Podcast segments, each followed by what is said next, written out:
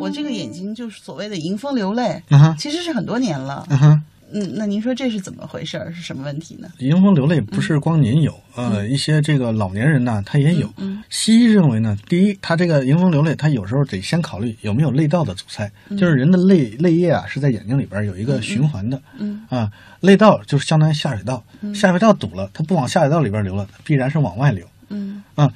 如果说没有这个堵塞的话，它下水道是正常的，它还流，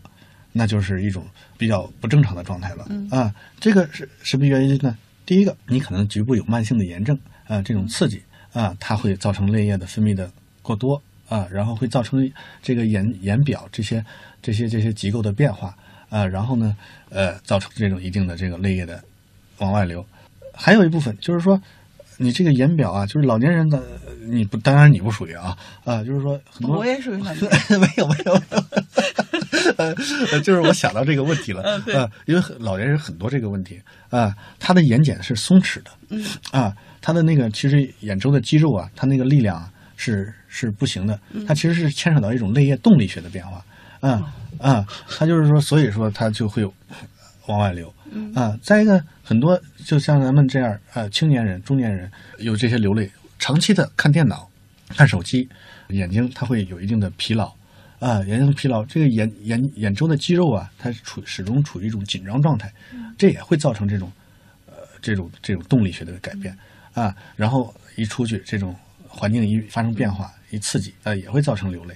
再一个环境污染，这这也是这也是一个很重要的原因。所以说，一般来讲，这个这个泪道阻塞造成的这种啊，你解决下水道的问题就行了。但是这种功能性的，其实吃一些补益肝肾的药啊。呃，养眼睛的，我就经常说给你吃点养眼的药，啊，很多人吃了以后，哎，这个流泪迎迎风流泪的这种肝症症状就会就会就会减轻，一般属于肝肾阴虚的多，啊，我有时候让他们吃点这个杞菊地黄丸，吃点明目地黄丸，啊，先吃吃看，嗯，有一部分人吃了就就就就挺好的，嗯，年头很多了，很多很多年就有这个。冲过泪道没有？没有？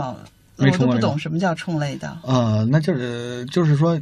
嗯呃眼睛这大眼角，你肯定没有，那就是肯定没冲过嗯啊。对啊，您就是说这样擤鼻涕的时候，或者说憋气的时候，觉得这个大眼角有风往外出吗？就这样，觉得大眼角往外出气儿一样？好像没有。没有是吧？有可能有泪道的问题，再有有可能有那个什么的问题，可以适当的点点这个鱼腥草啊，或者说这些眼药水试试，呃，鱼腥草或者人工泪液点一点，润滑润滑。然后呢，鱼腥草它是这个清热解毒的，人工泪液是一个润滑的，相关相当于就是说润滑眼表，再个吃点补益肝肾的药，